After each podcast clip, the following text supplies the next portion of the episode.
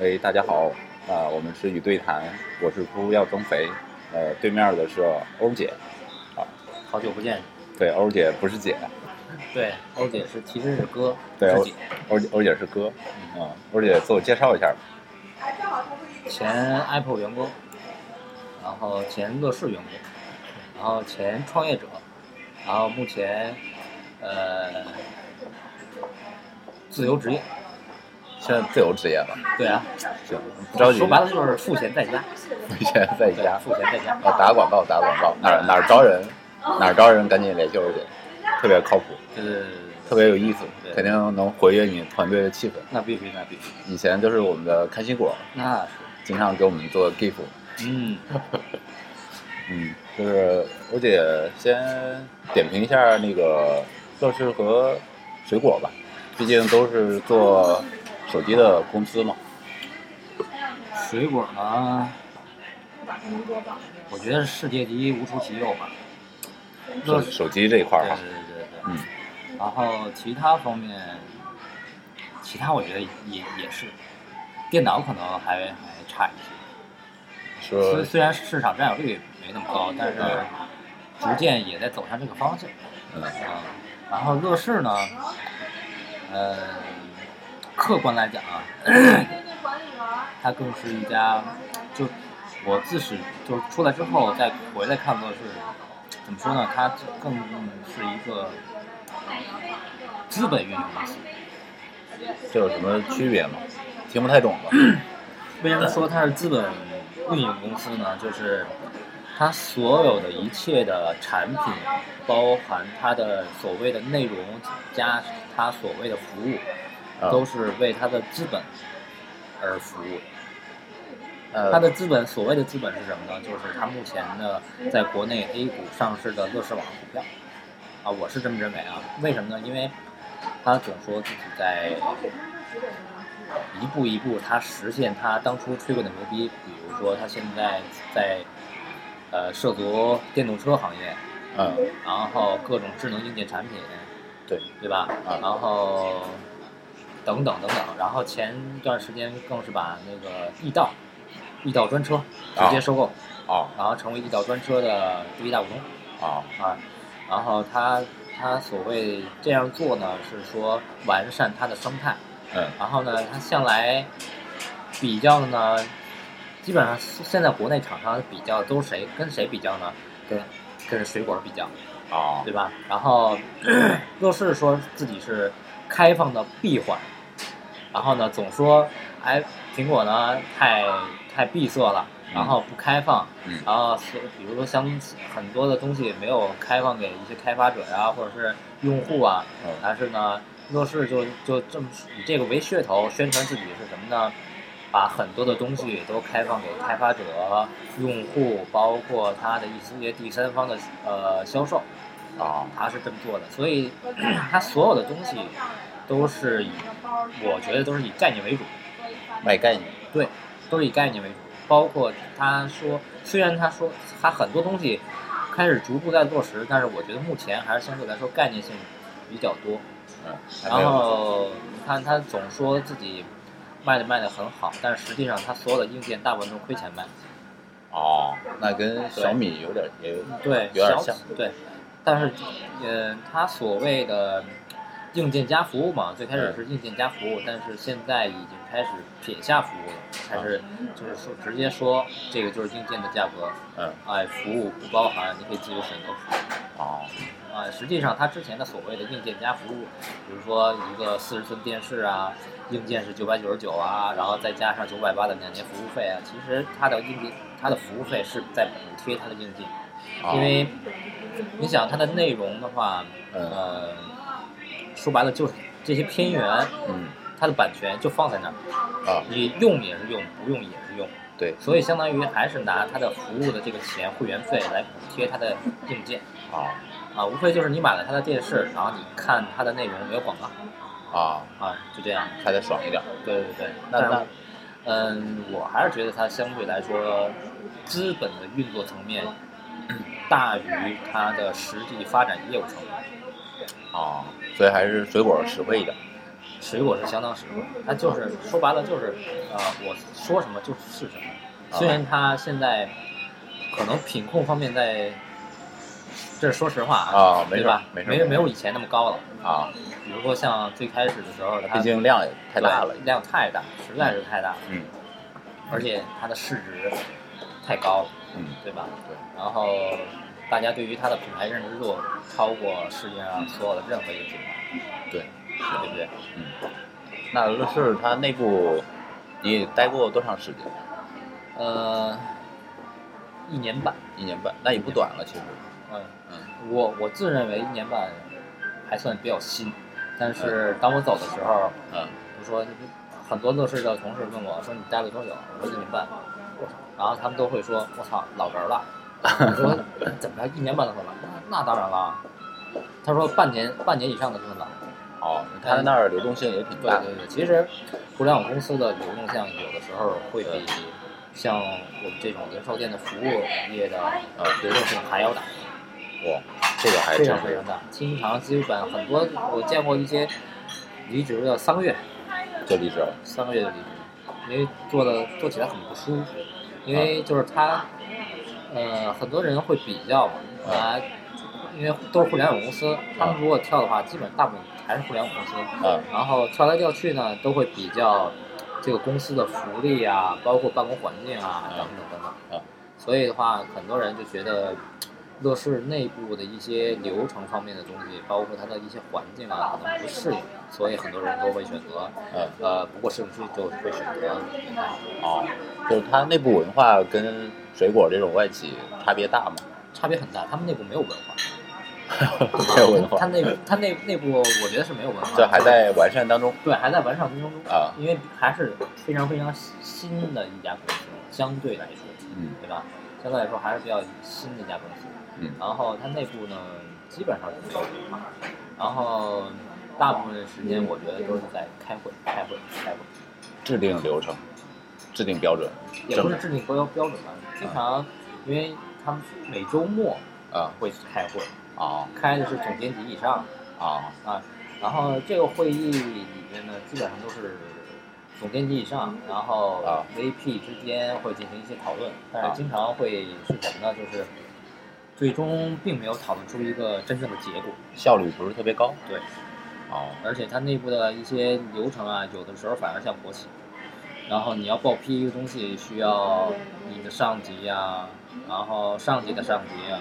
就是然后在啊 VP 呀、糖葫然后芦在那种对一一大串。一大串非常非常一长。哦，但在这两个公司都是做运营嘛，呃，互管运营。对互，然后在呃乐视的话，可能就是门店运营，但哦，是它实际上也没有所谓的门店。那时候现在有好像，现现现在在呃呃，也就是在在它的办公楼底下有那么一个小呃小的展厅吧。啊不过昨天去过去聊了聊，听说马上也要拆，重新建。就搞大的呃，听说会把旁边的半层打通。哦，也做成旗舰体验店嗯，这种这个概念我觉得可能相对来说，服务于公司内部用户、内部的客户会更多一些，哦然后包括员工，因为呃，乐视大厦所处的地理位置周边没有什么呃，就是配套设施，哦基本上他们吃饭的话都要走半个小时以上，啊哎，所以所以周边更别提什么咖啡了，哦没有什么商业，所以的话楼他们呃楼下会就连同体验店一起弄了一个呃隶属于网九网的一个咖啡厅。啊哦，这样嗯对，其实乐视旗下有很多公司，嗯呃，它旗下有比如说 做手机的是一个公司，嗯做电视的一个公司，嗯然后它的内容是一个公司，影视是一个公司，嗯然后包含还包含网九网，嗯，也是一公司，然后汽车这边也是一公司，嗯所以它的内部旗下公司很多很多，搞得好大对，嗯就是看起来铺的摊子很大，啊呃但是它实际上营收，我没喝呀。呃，我觉得啊，个人觉得还是欠，不像不像苹果营收那么高了，啊就是非常非常少，非常非常少。啊，毕竟刚起步嘛，对对对啊，目前可能呃主要还是通过资本的运作来啊来支撑它公司内部的运营。啊。那它这个产品，比如说呃电视这一块儿，嗯，它硬件上有特色吗？或者说它硬件上能达到它宣传的这个标准吗？呃，硬件上基本上还 OK 吧，就是还还 OK，它的品控做做的都不基错本呃相对来说吧不错。嗯然后也我也跟比小米比较过，嗯小米可能因为可能量一直没有上去，啊所以它的品控还是稍微差一点。就没有然后乐视乐好。视，乐视的话怎么说它它的品控越来越好，嗯而且它的呃产品质量也越来越好。啊目前咱们我我认识的咱们以前的同事，嗯，有一些都都用乐视，感觉都不错。因为比如说乐视它同规格的这个电视，嗯它比呃市场上一些洋品牌要便宜很多，比如说对索尼啊或者对夏对普对对，但是它你看参数，比如我们普通消费者看参数，感觉这个参数都一样，对那，不知道它对为什么卖这么便宜，嗯它嗯就是为了亏亏钱先对把先用户先圈进来对先先先圈用户，说白了啊它也是圈用户。啊，但是其实现在，呃，很多的国外的品牌，它也出这种低价的电视，啊，也有。但它那个参数就比不上国内这几个做的好但是但是实际上，你可以比较一下，如果说纯看同样的一个视频的话，它嗯的效果还是不一样的嗯啊。因为乐视主打还是网络电视的嗯这个这个偏远偏偏远呀，嗯啊然后以这个为作为卖点。嗯然后像这些洋品牌呢，它主要凸显的还是它的一些真正的品质。啊。那呃，乐视它在偏远这一块儿有优势吗？你像国内大家知道的都是这个优步啊、奇异他们呃，各有各的优势吧。啊现在的话，可能优酷会有一些，嗯我平常也看优酷，啊看 TVB 看比较多。啊因为优酷应该是全网唯一能够有 TVB 版权的一家。哦然后爱奇艺呢，最近已经基本上不看了啊啊，爱奇艺基本上不看了。然后剩下就是乐视，嗯呃，乐视的片源怎么说相对来说会比较老，嗯呃，如果你想看一些老片子的话，你会去乐视，因为它从我记得从零四年开始，它就开始做嗯做版权收购。哦啊，所以说当当国家的一些法律法规开始严格管控版权的时候，它成了应该是最大的版权方。它现在是市场最大版权方，嗯，它自称是，但是我觉得应该也是，但是嗯怎么说呢？这个没法儿去做比较，为什么呢？因为很多片子都是很老很老，你不可能再去翻看很久很久以前的片子，大部分用户还是追新啊啊，还是比较追新的。嗯所以在而且目前的话，新片源的话，呃，各各家有各的特长。嗯你像搜搜狐的话，搜狐视频它它的特长是什么呢？就美剧，啊对对对对吧它美剧上的很快美剧，对它上得很快。嗯嗯、优酷的话，怎么说呢？它流量还是第一，啊对但是可能现在爱奇艺已经赶上它了。嗯啊，然后现在拼大部分在拼拼什么？拼所谓的 IP 啊，拼自制。啊自制剧对，然后呃，因为乐视全资收购了花儿影视，所以它的它之前有相当一部分时间，呃，包括这些营收都是靠卖那个《甄嬛传哦》，因为一部《甄嬛传》相当于把那乐流视的乐视的一些流量啊，包括它的一些营收啊，都赚的带起来了带起来了。对，因为你想，一部《甄嬛传》一共播了，嗯到现在还在有人看。啊对对对吧？到现在还有人看。然后最近马上，啊，最近已经开开播了华尔影视的另一部新剧，也是孙俪主演，嗯叫叫《芈月传哦》啊。行大家可以关注一下对，大家可以关注一下。嗯这不算广告，啊只不过就是说说一说，说一说。纯评论。那呃，比如说坊间有好多说法，说乐视有一些特殊的背景，当广电总局有一些方案或者法规出台的时候，它能够呃受益。这个目前啊，所有广电广局出来的政策法规，很多反而是针对乐视，限制它现在开始对，啊呃，也并不是单独限制它，啊是限限制整体这个呃网络电视。因为啊网络电视它掺杂了一些直播的功能，啊这就牵扯到了一些另外的一些利益。哦，那那呃但是至于乐视的官方背景呢，大家可以翻墙去查一查。啊，嗯，确实查一有下背景，确实呃有一些交集吧，不能说有背景，但是啊具体的话，大家可还是自己去探索吧，嗯这里就不予点评了。好好好好，我们让欧姐歇一会儿。 Most people. I look at people and I see nothing worth liking. I see the worth 回来啊，请欧姐聊聊乐视音乐。啊呃，乐视音乐，我觉得应该现在应该是乐视里面相对来说比较值钱、未来的估值会很高的一家公司。它跟体体育一样，体育不用说了，大家都可能相对来说比较了解，因嗯为只要你想看一些可能非常非常冷门的赛事的时候，那你就不用去找别的了，对直接去乐视。就他有，对，只有它有，对它它的呃，包括一些直播呀，覆盖从高尔夫、嗯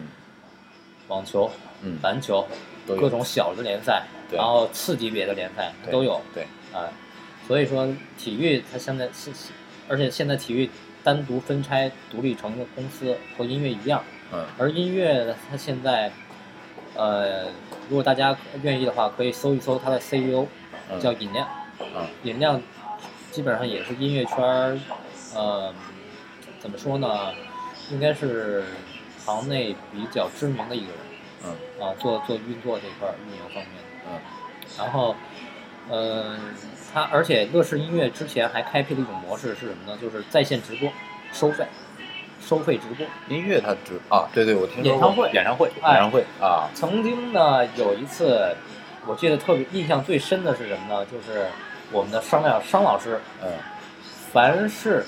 有人他他请了，我记得应该是四十人还是三十人，嗯通过乐视直播李志英演唱会的方式，请了三十人看的直播。嗯啊，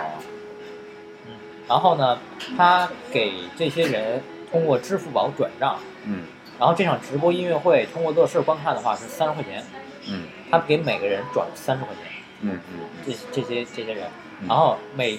然后复言留言是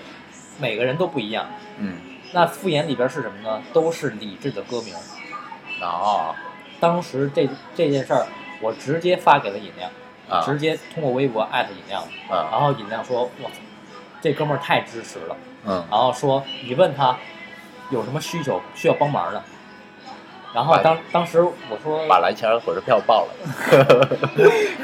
那倒没有，呃，当时我问商师了，商师也说他会自己亲自去现场看，啊所以也没有什么其他的啊，呃这事儿像邵老师能干出来的，对嗯商师的确干的确干出来了，对，对请看电影，请听演唱会，他对常干，对。嗯然后你看他最近乐视音乐就是这种，呃，也属于线下线上看音乐会的一种新的方式。对对，对这个挺好的，这个确实对挺吧？好的，对吧？因为毕竟每个人都有自己喜欢的音乐人，对。然后呢，他但是这个音乐人有可能永远都不可能来到他所在的城市开演唱会，对。那可能这种方式可能会更好，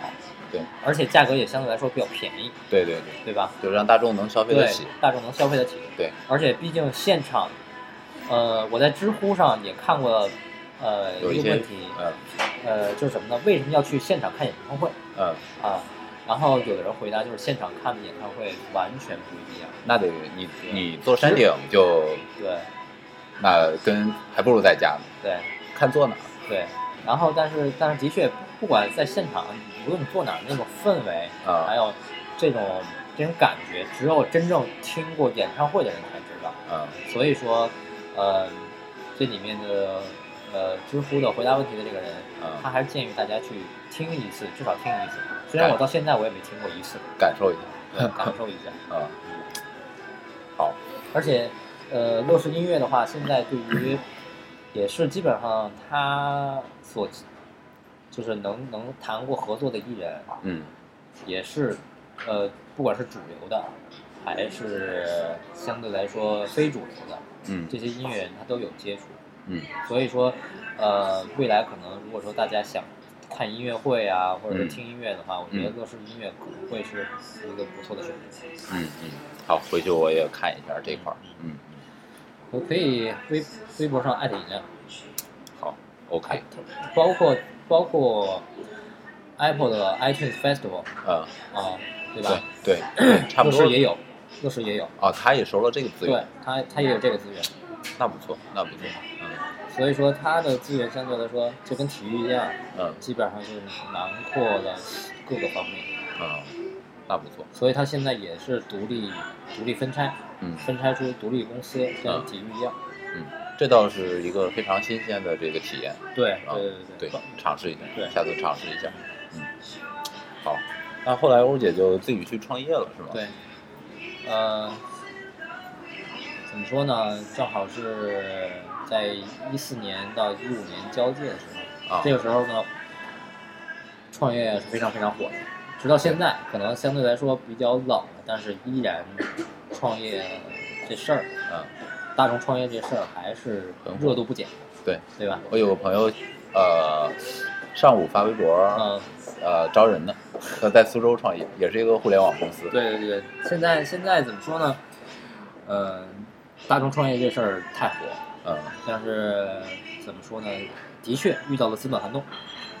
是资本寒冬，是资本寒冬是什么意思呢？就是投资人变少了吗，投资人并不是说投资人变少了，投资人还在不断的增加，啊只不过这些投资人的眼光可能看得清更清楚了。啊，因为现在，比如说去就是一四年到一五年交界的时候嗯，O to O 是非常火的，嗯对吧？这种线下与线上打通的方这种方式，嗯但实际上 O to O 说白了，它是个什么东西呢？嗯呃，普遍人就觉得是是一个，就你通过线上下单、嗯线下提供服务这种方式。对但是目前大部分 O to O 都是做的这种方式，啊，对吧？包括之前的滴滴，对，对吧？对其实滴滴的模式很最早的时候应该是在一二年、一三年。那个时候其实已经有打车软件了，因为啊当时我还在 Apple 工作，啊那个时候呢经常会上晚班儿，啊嗯，那个时候因为总打不着车，啊因为下班就十点半了，对吧？啊然后地铁、公交基本上都都大部分都停了，啊而我住的又远，啊那所以大部分大部分时间都会呃打车。啊，啊当时因为从西单到我住的地方啊太远了，啊打车大概需要将近一百块钱，啊所以很多时而且我住的地方相对来说比较偏，啊所以很多司机都不愿意接。啊当时我通过是什么呢？呃，我最早是用的，通过咱们一个同事推荐嗯，Thomas 的推荐，啊然后我用的是九六幺零六，啊就是出租车的电话调度啊啊，通过这个电话约车的方式，嗯而且这个当时也是就是国外比较普遍的一种嗯订车方式嘛，对对吧？嗯然后通过这个经常的可以打到车，嗯然后再后来呢，突然有一天在打车呃过程中，突然发现出租车里面啊贴了一个二维码。啊我说：“哎，师傅，这是什么呀？”他说：“呃，这个也能约车，你扫一下试试吧。啊”当时已经开始做地推了，啊这些互联网公司开始做地推了，就是呃帮助司机安装一个 app，呃司机端的 app，然后他们来做通过互联网的方式做调度，啊然后我就开始试用。嗯到后来的话，逐渐手机里面装的这种叫车软件越来越多。对等到再往后、再往后的时候，就发现，等到来到乐视之后，啊越来越少了。最终，最终就变成了什么呢？滴滴跟快滴的补贴大战。啊再往后啊，就是什么呢？那个太欢脱了，对，当时当时基本上大家打车基本上都是一两块钱，呃对对对对吧？对然后完全培养了大家就是通过滴滴、快滴这种打车叫的习惯车打车的习惯，嗯对吧？嗯然后当时用 Uber 的人也不多，不多特别特别少。对，嗯，对吧？U 对于 Uber 来说，可能 Apple 的同事用的更多一些，啊对吧？是有好多留学回来的对呀、啊对呀、他们他们他们用的更多一些。嗯然后后来呢，就变成了滴滴跟快滴的合并。嗯那为什么促成这这次合并呢？呃，因为说白了，滴滴、快滴背后也有投资人，嗯投资人不想再一直烧钱一直烧钱。嗯当时烧钱，他们基本上就后来看了一些新闻说，基本上一个月能烧几十亿。嗯所以投资人不想再看到这种这种竞争的方式再继续下去。对那那那倒不如就合并，嗯对吧？对而促成促成这笔这次合并呢的人是谁呢？是柳传志他女儿。嗯，啊，联想对联想那个对，而现在柳传志的侄女啊， 是谁呢？是 Uber 中国区的一个高管，都有联系，对，都有联系，都有联系。嗯然后你看，然后到现在的话，就是呃打车 O to O，到现在就变成了呃市场份额基本上就是七啊是滴滴快滴，啊然后二是谁呢？是是 Uber，啊，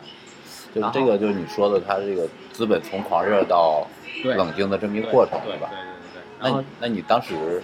也是赶上这个狂热期了呗？对，当时也是赶上黄少期，然后当时乐视的一个领导，然后说出来创业，嗯然后跟他聊的可能比较开心吧，嗯就是感觉路子比较对，然后我说行，然后于是今年三月份的时候就出来创业，啊，跟着他一起做，嗯然后当时做的项目是什么呢？就是上门的家电清洗。嗯这些家电包含什么呢？包含当时是夏天嘛，所它有以空调，对嗯前期就是做空调，嗯然后等到八月份之后的话，嗯我们就开始上线了一些其他的家电，汽车，呃，不，没有，没有，没做汽车，因为，嗯，汽车后市场的话，其实从蓝海也变成红海，啊，因为太乐观了，对以现在来看已经不太乐观了嗯，包括现在一些上门洗车公司嗯太多了。嗯我记得当时我最早的时候用过一次，第一次体验的是赶提一洗车，嗯一元上门洗车，嗯呃，觉得还还行吧。嗯啊但是这种说白了也一样，它还是靠烧钱啊补贴啊来完成。嗯但是实际上它并没有产生一些盈利的业务，啊因为我现在感觉是什么呢？如果对我来讲，我没完全没有忠诚度，谁便宜或者免费我就嗯用谁我呢就？用谁。那那而你而而他在他洗车过程中想给我推荐他的其他一些业务，啊我可能不接受不太接受。为什么呢？就很简单啊，包括这个上门洗车，现在其实我也觉得一般。嗯这个上门洗车可能应急还可以，嗯呃，比如说你平常上班啊，把车停到某个停车场，嗯而且还得是露天的，嗯然后他来比较方便，然后给你洗车了，哎，下班你看你一个干净的车，嗯然后开回开回家。嗯但是你平常如果有时间的话，嗯你大部分时间还会去选择，哪怕只是路边的洗车作坊，你也会选择作坊。为什么呢？嗯因为作坊同样的价格，嗯它是一堆人给你洗，啊上门洗车是一个人给你洗，嗯这个时间成本，对对对对？吧？你自己，而而且如果说你要清洗内饰的话，嗯你还需要站在旁边，对一个人洗车的时间肯定会比一一堆人洗车的时间要慢，对对对对吧？嗯所以说，我觉得现在怎么说呢？他们有一呃，互联网圈儿有一句话，这叫“羊毛出在猪身上” 。 所以说这件事儿基本上完全是不靠谱的。他啊们大部分想通过是什么呢？通过这种上门洗车服务来获取用户，啊然后后期再推推广一些他的其他业务。嗯嗯但你看现在通过烧钱大战之后呢，现在现在的呃 O2O 洗车已经所剩寥寥无几。是不太理想对，不太理想。然后原有的赶集一洗车，现在也直接并到五八旗下投所投资的呱呱洗车了。嗯然后那你们其他的一些洗车的，那基本上都都已经该黄黄，该死的死。那你们当时是做的怎么样？当时做的怎么说呢？嗯嗯，基本上可能我觉得大部分外部原因和内部原因都有，可能整体来说我们没有想清楚该具体去怎么做。嗯然后呢，然后可能团队搭建的速度也相对来说较慢。啊啊，然后并没有找到一些呃专业的人士，然后来帮助我们搭建这个团队，嗯然后所以可能到后期运营起来就比较艰难哦啊。然后从一些竞品的话，它在北京迅速的拓展，规模非常快，所以它就直接造成了呃嗯有一些恶性竞争嘛。对，会有一些恶性竞争，而且我们的价格相对来说比它高，而且说白了，嗯，这种 O to O 这种线下提供的服务，它大部分都是同质化，同质化非常严重，啊没有什么行业壁垒，啊，所以的话，那唯一靠的就是补贴，嗯经常就是免免单啊这种才会去能获得一个用户，啊所以这种烧钱，而且我们也没有拿到融资，嗯，所以后期来说就是的确运营来说比较困难。但那当时你们这个资金是没有融资是嗯，自己出的创始人拿了大部分，啊然后我自己也投了一部分钱，啊？啊，是这样。那当时团队有多大？大概其实当时团队不到二十，也不算特特别大。不算特别大，嗯但是嗯，基本上现在很多创业型公司大部分基本都这样都这样啊。但是有一些，如果说你想迅速扩展规模的话，嗯必须要迅速拉起一支线下的团队啊啊。只有一个特别优秀的线下服务团队，啊才会迅速的帮你去占领市场。这是我的理解。啊然后，但是我现在再翻回来再看啊，现在市面上一些自有团队啊，嗯我觉得未来可能活的时间也不长。嗯，就是这些是，因为我觉得怎么说？怎么说呢？我觉得未来可能相对来说，共享模式、共享经济才是未来的出路。就像现在的顺风车啊？这这种种这种方式，嗯因为这种是什么呢？就是节约资源，嗯对吧？嗯节约资源，而且，呃，自有团队有它的好处是什么呢？嗯可以控制品质，啊但是成本会非常非常高啊啊。然后， 如果说共享模式的话，可能会是什么呢？就是品质不太好把控，嗯，但是成本会降得非常非常低就是可操作性比较强一些对。嗯所以各有利弊。但是我觉得未来还是共享模式占主导，啊，包括你现在你看 Uber 也是，Uber 它就是共享模式嘛。对对虽然有的人专职拉这个，但他实际上就是把黑车正规化，对，兼职为主。对，兼职为主。对，包括国外大部分也都是兼职，嗯对吧？还有包括如果包括像国外的，还有那种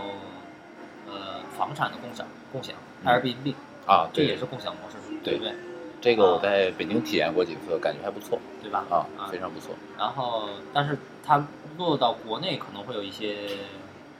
呃限制，嗯为什么呢？因为大部分通过 Air Airbnb 预定这种呃房子的客户，可能嗯大部分来自国外，啊，对吧对对对，特别是是北京这种大城市，他们来北京主要就是旅游旅嘛，游旅游的人，然后又不想住酒店，对对吧？他会选择这种这种方式。嗯但是嗯中国的法律法规规定，嗯如果你家里要入住外国人，嗯你要去派出所报备，啊然后你的房子还要登记，嗯这个政策是非常非常麻烦的。啊所以，所以，嗯，Airbnb 做到中国的话，它还有一些局限性。这个也是通过咱们的一个同事了解的。啊，这样。嗯哎，那你们当时呃创业的时候，就像网上所说的特别累嘛，一一周工作八天这种嗯，我最早的时候，记得连续几天都不带回家的就泡在公司里啊，因为公司有常客啊， 啊，那就是考虑很周到。对对对对，因为因为怎么说呢？呃，因为我们也是自营团队嘛，啊下面的师傅也要给他们提供住宿哦，对吧？所以所以也提供了一些呃多余的床铺给我们。当时租了一些房子吗？当时是在通州一个院儿里边儿，啊一个村儿里的院儿里边儿，啊台湖啊台湖那边儿找了一个院儿，啊那是创始人朋友，啊嗯，他那边儿在那边儿有个院儿，嗯，啊，然后就直接租到那那边儿，租住下来对对对，而且从通州到我家啊，来回一百公里，对对，所以你们所以住西边了对，啊所以可能。嗯，住那儿相对来说可能会省一些时间吧，啊，啊，是这样。嗯但但是但是那个地方也有局限性是什么呢？就是因为那也是一个村里院儿，啊然后院儿里边嗯还有其他的一些业务，所以他每天晚上八点多会锁门。啊而而我们上门服务大部分都在室室内，啊所以回去的时候大部分都时间回比较晚，啊所以经常会造成就是给门卫造成一些困扰。啊，然后而且这种那跨那个服务范围跨度太大，对然后也不利于上门，对然后后来就往室内搬，啊然后搬到石灰营那边，哦，那就见见多对了，近多了，啊然后上门也方便多了。啊然后这样的时候，那个平常也可以安排主执营行团团队队啊去去这边去做一些地推，啊，对对对对，小的推广，对，嗯，那发一当发发一发传单什么之类的。那那当时那个你不是有小孩儿吗？嗯啊，那你这个家庭跟工作怎么怎么平衡？嗯，我觉得就是媳妇儿帮忙带着对，因为我我媳妇儿跟雪莉一样，啊也是全职，啊，全职妈妈对，全职妈妈，帮你分担家务这一块对对对。嗯然后所以，呃，这这方面还不太愁，啊，就不用担心了。对，没有什么担心。那肯但是定可能可能，但是，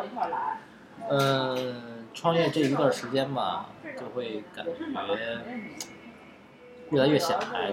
子，啊因为、嗯、那个时候连续几天不回家的时候，啊那个的确就是某一天跟跟孩子视频的时候，啊可能孩子看不出来，啊但是孩子他妈看出来，啊我在流泪。是当时是的确非的确的确非常想，啊哪怕不打在外边没有网的时候，跟他打个电话，其实孩子也听不出来，嗯但是还是孩子他妈能听明白。那确实相当辛苦，嗯、心理上也对，是。心理上、身体上我都有。对，所以这段时间我看你陪孩子特别多，对，经常放一些孩子非常可爱的小视频。晒娃党嘛，晒娃党党支党支部书记嘛，所以一定要尽到责任。那这个项目做了多长？不长，半年，半年半年最终啊创始人觉得他那边自自己个人那边也有些问题，啊然后呢，他决定不做，然后后来剩下我们两个合伙人也嗯后来商量一下，嗯也决定把这个项目关停。啊虽然可能，呃，我们大概这半年啊做了不到一千的用户吧，嗯呃，用户的评价普遍都很高，然后前期也有一些朋友的支持，有一些忠诚度很高的对用对户对，，嗯呃，大家还算对这项服务还算比较有认可，嗯嗯，但是怎么说呢，没有资本的注入的话，快速拓展也很困难。没拉到投资，对，呃，因为等到八九月份开始，寒冬就来临了哦啊，就普遍大部分投资人来讲的话，呃，腰包就收紧了对，腰包收紧了，而且当跟他说，当跟他提 O to O 的时候，他是避而不及，啊，对，怕所烧怕了烧钱，对 O to O 烧钱烧得太厉害，所以大部分人都烧怕了。嗯，那所以现在是赋闲在家的这么一个状态，对，赋闲在家主要时间陪陪家人孩子，嗯对，然后过来陪陪 team 录录节目。感谢感谢，啊，呃，也有时间搞搞自己原来的兴趣，因为咱们都对电子产品，呃，对吧对，然后基本上天天还是各种刷嘛，刷看刷新闻。刷刷安卓，嗯，安卓现在很少刷了，因为怎么说呢，基本上安卓虽然一直在提高，但是嗯，对于 iOS 的位置还是不能撼动。啊因为就像之前你也跟我聊过，在店内的时候，安啊卓它普遍最开始设想还是提供给实体店键盘，对吧？对然后虽然现在都做了触摸屏，然啊后大家也习惯了，对，但是它的一些呃垃圾文件还是有，虽然它逐代在减少。对，相比较而言，它最新的系统，因为我没有体验过最新的系统，体验过五，啊然后跟四、嗯三、二都有。啊所以它呃，从四之后，它的垃圾文件啊，这些碎片啊已经非有所改善，但是还没有得到非常非常好的控制，对，它这一一套硬件很难过两个版本号，对很很严重的一个问题，非常非常严重的问题。对，然后，但是我最近看到新闻说，他那个原来安卓的联合创始人打算自己做手手机， 啊，不知道这个会会不会有改观？想想做那个软硬结合呗，对，就像 iPhone 一样。啊，那那个耳机方面，最近耳机最近也不怎么是上不，是淡淡下来了？对，都淡下来，因淡下为来不在店内了嘛，嗯接触的这些东西会越来越少。对之前之前做库存的时候，那基本上每来一件新品，我基本上都会拿拿拿出来跟大家分享，对然后对先对把它研究透，是研究透完了之后再跟大家分做分享。嗯，然对后，现在呢，接触的来说比较少，嗯，但是可能还会有些关注。对呃，但是肯定没有那没有那个时候的兴趣点高了，因为那个时候，嗯因为为了帮助大家更好的去介绍这产品嘛，嗯这是工作工作所需，也算工作所需，同时呢，也是一个自己的一个爱好，啊，因为毕竟作为一个 好奇的双子座。对有对于一切未知事物都是有充满了好奇心的，对，这个这个欧姐原来是我们特别好的一个资源，好多新鲜玩意儿我们都去问她。对对对。嗯嗯，好，那我们祝欧姐在修整过之之后能找到一个理想的工作，继续继续上路。啊好好，好，好，跟大家说再见。好，大家再见，拜 拜啊拜。六十四号。 Being